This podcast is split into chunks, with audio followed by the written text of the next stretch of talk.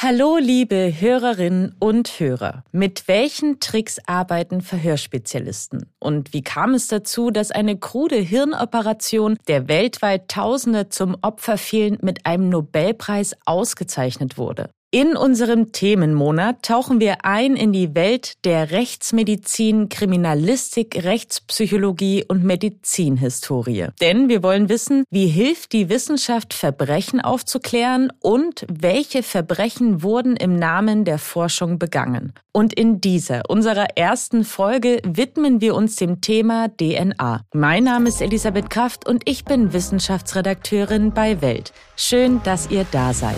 Aha. 10 Minuten Alltagswissen. Ein Podcast von Welt. Die DNA-Analyse hat die Rechtsmedizin revolutioniert. Selbst kleinste Mengen Blut, Sperma, Speichel, Hautpartikel oder Haare reichen aus, um Täter zu überführen. Doch wie begann sie eigentlich, die Geschichte der forensischen DNA-Analyse? Anfang der 1980er Jahre werden in Mittelengland zwei Schülerinnen ermordet. An den Tatorten sichern Polizistinnen und Polizisten zahlreiche Spuren. Sie schlussfolgern schnell, der Täter ist derselbe. Doch ihre Suche nach ihm bleibt erfolglos. Zur selben Zeit untersucht der Biochemiker Alec Jeffreys an der örtlichen Universität genetisch bedingte Krankheiten. 1984 entdeckt er durch Zufall eine Methode, mit der sich das Erbmaterial verschiedener Menschen recht schnell vergleichen lässt. Dafür fügt er bestimmte Enzyme zu den jeweiligen DNA-Proben hinzu. Sie docken an nur für sie passende Stellen der DNA-Stränge an und spalten sie. Da diese Stellen bei jedem Menschen andere sind, entstehen einzigartige Bruchstücke. Einzige Ausnahme? Zwillinge. Jeffreys Methode hilft schließlich dabei, den Mörder der Schülerinnen zu überführen. Obwohl die DNA-Analyse seit ihren Anfängen immer besser geworden ist, beruht sie bis heute auf einem reinen Vergleichsprinzip. KritikerInnen mahnen, dass die Methode weitere Probleme birgt. Angefangen bei der Verunreinigung von Spuren bis hin zu Ermittlern, die Analyseergebnisse als gesetzt betrachten. In dieser Folge möchte ich deshalb über die Möglichkeiten und Grenzen der DNA-Analyse sprechen. Und zwar mit Marion Natsch. Sie ist Abteilungsleiterin der forensischen Genetik am Institut für Rechtsmedizin an der Berliner Charité. Wie funktioniert die DNA-Analyse? Wir schauen uns natürlich, nachdem die DNA extrahiert worden ist, aus den Spurenproben oder aus den Watteträgern, die also schon zuvor am Tatort an den Spuren abgenommen worden sind, ähm, schauen wir uns die primitiven Sequenzwiederholungen auf der DNA an. Nämlich da im nicht kodierenden Bereich gibt es sehr gute Informationen, die sehr spezifisch sind für die einzelnen Personen. Sogenannte äh, primitive Sequenzwiederholung wie das Beispiel GATA, G-A-T-A, jeder kennt vielleicht noch aus dem Biologieunterricht die äh, entsprechenden Basen Guanin, Adenin, Thymin und Cytosin. Und aus diesen äh, vier Basen sind also solche primitiven Sequenzwiederholungen aufgebaut. Zum Beispiel ein Motiv ist das Gatta und ähm, wie oft das Gatta jetzt an einer bestimmten Stelle auf der DNS in einer Person vorkommt, das ist sehr unterschiedlich. Einmal bei dem einen Person sind es 10 Gattas hintereinander, bei einer anderen 15 Gattas und wieder bei einer anderen 20 Gattas zum Beispiel. Wir schauen uns also diese genau diese nicht kodierenden Sequenzen an und äh, vermehren diese Positionen, damit wir eben auch ganz, aus ganz wenig Material noch entsprechende äh, gute Ergebnisse erhalten. Genau, das bringt mich jetzt auch direkt zu meiner zweiten Frage. Wie genau wird die Analysemethode denn in der Strafverfolgung genutzt? Also Sie haben jetzt schon gesagt, Sie haben dann diese Sequenzen, Sie vermehren die, um möglichst viel davon zu haben und dann vergleichen Sie das einfach mit Proben, die Sie schon da haben oder wie können wir uns das vorstellen? Ja, das läuft sehr unterschiedlich unterschiedlich ab, hängt von dem jeweiligen Fall ab. Zum Beispiel erhalten wir mehrere Spurenproben, dann vergleichen wir die Proben untereinander. Wenn wir denn äh, Profile erstellen können, ne, dann werden die untereinander verglichen. Oder wir bekommen schon Vergleichsproben von der Geschädigten oder dem Geschädigten, von dem Berechtigten oder dem Tatverdächtigen, dann werden diese Profile dieser Personen mit den Spuren gleich abgeglichen und möglicherweise sogar noch, das kommt auf die Fragestellung an, eine Biostatistik draufgesetzt. Wie viel DNA brauchen Sie denn, um Täter oder Täterin überführen zu können? Also kann das durchaus auch sein, dass es zwar DNA-Proben gibt, aber schlicht zu wenig? Das kann passieren. Was wir brauchen an DNA, das ist sehr davon abhängig, wie die Qualität dieser DNA-Proben sind. Man kann sich vorstellen, wenn wir eine hohe Luftfeuchtigkeit haben, hohe Temperaturen, Sonneneinstrahlung, also starke UV-Einstrahlung, dann wird die DNS langsam abgebaut. Das heißt, wir, wir sprechen von sogenannter degradierter DNA. Das ist das Wort für Abbau der DNA.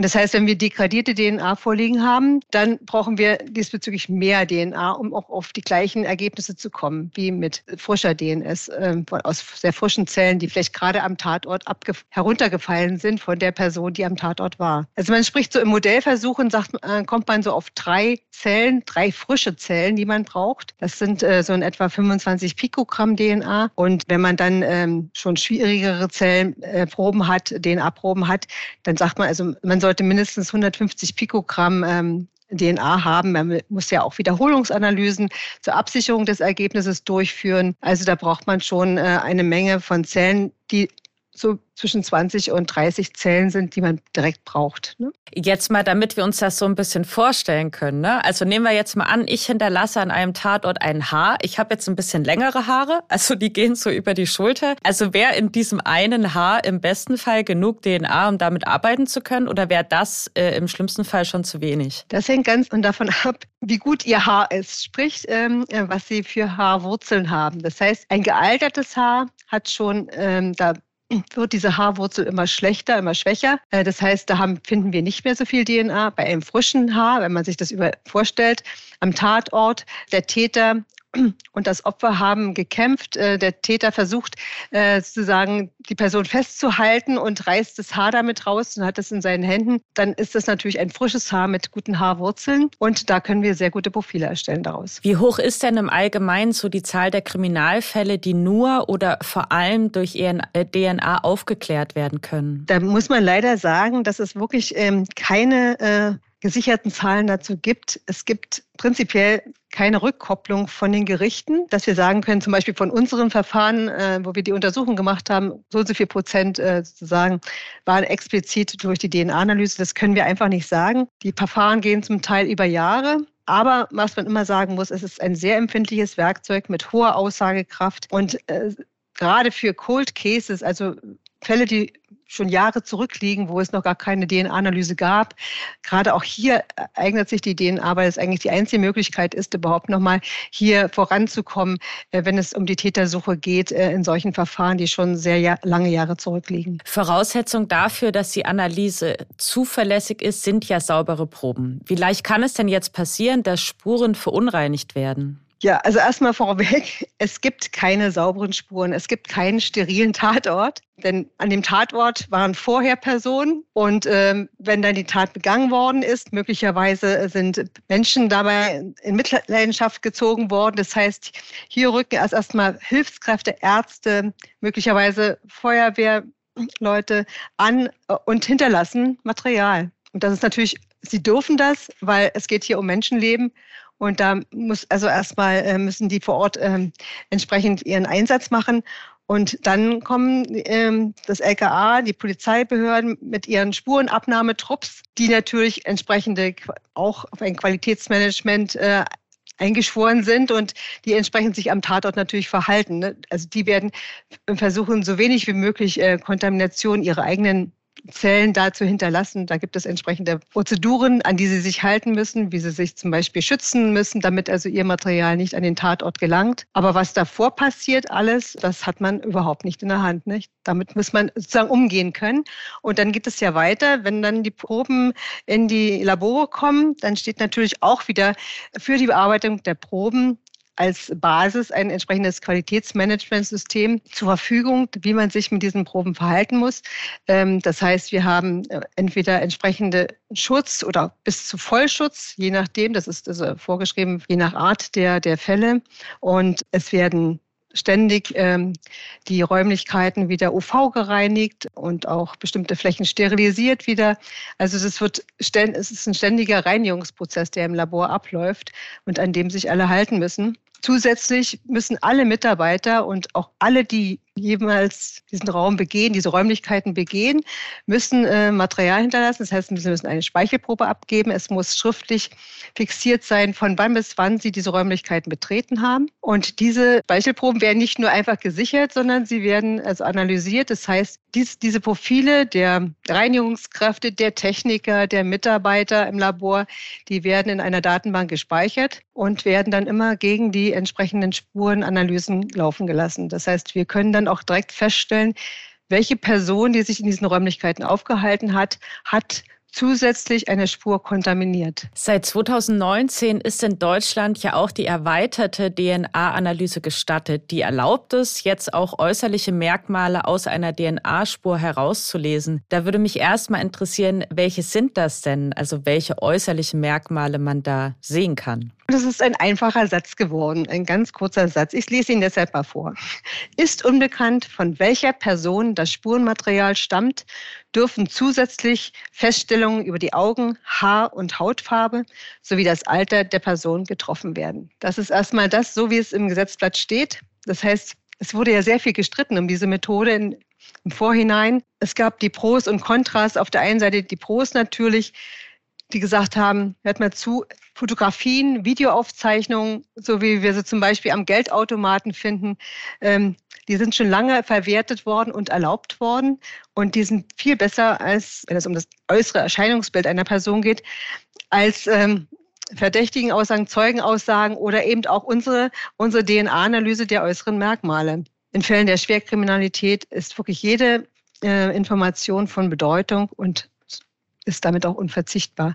Und die Kontraseite hat natürlich gesagt, es ist ein Eingriff in das Persönlichkeitsrecht. Wir haben ein doppeltes Diskriminierungsrisiko in Bezug auf Personengruppen. Personengruppen werden stigmatisiert. Wir haben Angst vor dem gläsernen Verbrecher.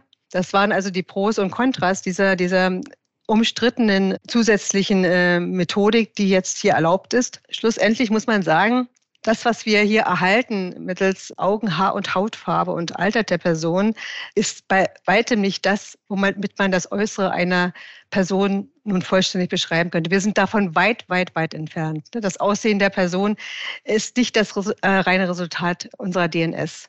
Die Haare können gefärbt, sind ergraut, äh, sind gebleicht von der Sonne oder haben, wir haben eine chemische Dauerwelle uns machen lassen oder sie haben die Haare kletten lassen, weil wir so viel Locken haben. Ähm, der Bart wird rasiert oder lässt man, lässt man wachsen, damit man anders aussieht. Haut, selbst die Haut kann ja heller oder dunkler gemacht werden durch kosmetische Veränderungen. Das macht wirklich nur Sinn, diese Untersuchung zu machen, wenn nichts mehr anderes geht. Wenn wir, wenn die Ermittlungsbehörden wirklich in der Sackgasse sind und äh, sagen, okay, welche Möglichkeiten haben wir überhaupt noch, um eine Ermittlungsrichtung zu bekommen in Richtung des Tatverdächtigen? Dann macht es Sinn. Und wenn man jetzt überlegt, wir haben jetzt ähm, ja etwas mehr als drei Jahre die Erlaubnis, mit Hilfe dieses Gesetzes diese äußeren Merkmale zu bestimmen. Und wenn wir, wenn ich jetzt bei uns sehe, wie welche Aufträge haben wir diesbezüglich bekommen in den letzten drei Jahren, dann sind das in der Zahl pro Jahr noch nicht mal eine Handvoll. Ein Mythos in den Köpfen vieler lautet ja, wer durch eine DNA-Analyse überführt wird, der ist auch schuldig. Dabei haben falsche Haaranalysen beim FBI in der Vergangenheit ja zu mehreren hundert falschen Urteilen und mehr als ein Dutzend Hinrichtungen geführt. Ist die DNA-Analyse doch nicht so sicher, wie viele glauben? Na, man muss erstmal nochmal vorwegnehmen, also nicht die DNA-Analyse überführt, sondern das Gericht. Richter überführt oder spricht frei. Es ist natürlich schon mal ein Problem von den verschiedenen Unterschied oder unterschiedlichen Rechtssystemen, unterschiedliche Zusammensetzung von Gerichten in den jeweiligen Ländern. Es geht um höchste Qualität der Ermittlungsarbeit, unabhängige Labore, die die DNA-Analysen äh, durchführen, unabhängige Gerichte, ja die Möglichkeit von Wiederaufnahmeverfahren. Wenn man jetzt sich in den USA das anschaut, da hat zum Beispiel jeder Bundesstaat sein eigenes Strafrecht. Er kann das selbstständig regeln. Die, eine Jury äh, entscheidet im Vorverfahren, ob eine Anklage überhaupt erhoben wird. Eine Jury, eine andere Jury im Hauptverfahren entscheidet über eine Schuldfrage, währenddessen zum Beispiel im Vergleich Deutschland natürlich ein, ein Gerichtsgremium hat mit einem Vorsitzenden Richter, wenn eine Person falsch wegen falschen äh, Ergebnissen und Analysen äh, fehlverurteilt wird und es aber in diesem Staat äh, die Möglichkeiten der Hinrichtungen gibt, dann ist schon mal die Möglichkeit, dass man ein Wiederaufnahmeverfahren hier in die Wege leitet, schon mal passé. Ne? Also das ist schon mal äh, erledigt. Man muss dazu sagen, zum Beispiel Haare, das ist ein riesiges Problem. Da haben wir besonders die Möglichkeit des Sekundär- oder Tertiärtransfers. Man muss sich mal überlegen, wir sitzen in der S-Bahn, wir setzen uns hin, da wo viele Personen schon vorher gesessen haben ich weiß nicht, wie oft die Reinigung der, der S-Bahn erfolgt in Berlin, aber ich kann mir vorstellen, da haben ganz viele Personen vor mir drauf gesessen. Da liegt ein Haar von einer Person. Ich setze mich jetzt dorthin mit einem schönen Wollmantel und da, passt, da kann natürlich ein Haar perfekt, perfekt andocken.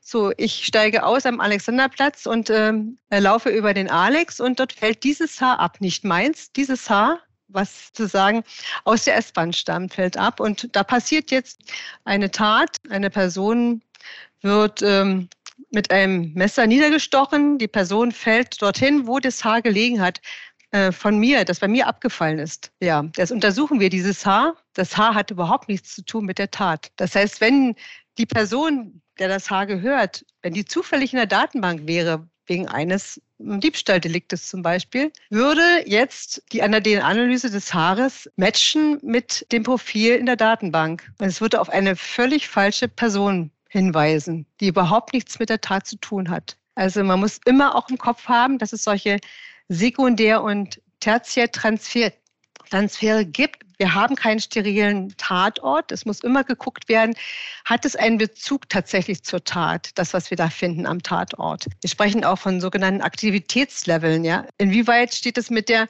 Aktivität dieser Tat, dieser speziellen Tat im Zusammenhang? Kann man das aufzeichnen? Insofern ist es auch ganz wichtig, dass man an einem Tatort sehr viele Spuren abnimmt, damit man wirklich das verfolgen kann. Wie hat sich das abgespielt? Zum Beispiel, wie ist er in die Wohnung gelangt, der Täter? Aha, wir haben an der Türklinke Material von ihm gefunden.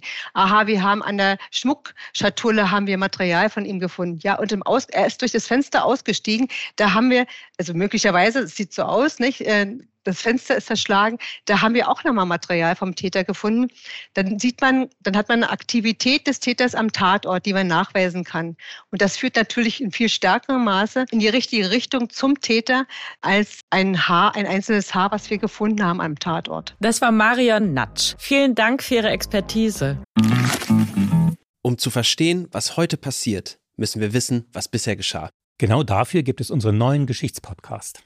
Von politischen Intrigen im antiken Rom über die fanatischen Sektenführer in der frühen Neuzeit bis hin zu den großen Eroberern des mongolischen Reichs und ihren Management-Skills. Ich bin Joachim Telgenbischer. Ich bin Nils Minkmar. Und wir finden heraus, was bisher geschah, um zu verstehen, was heute passiert. Höre, was bisher geschah, überall, wo es Podcasts gibt.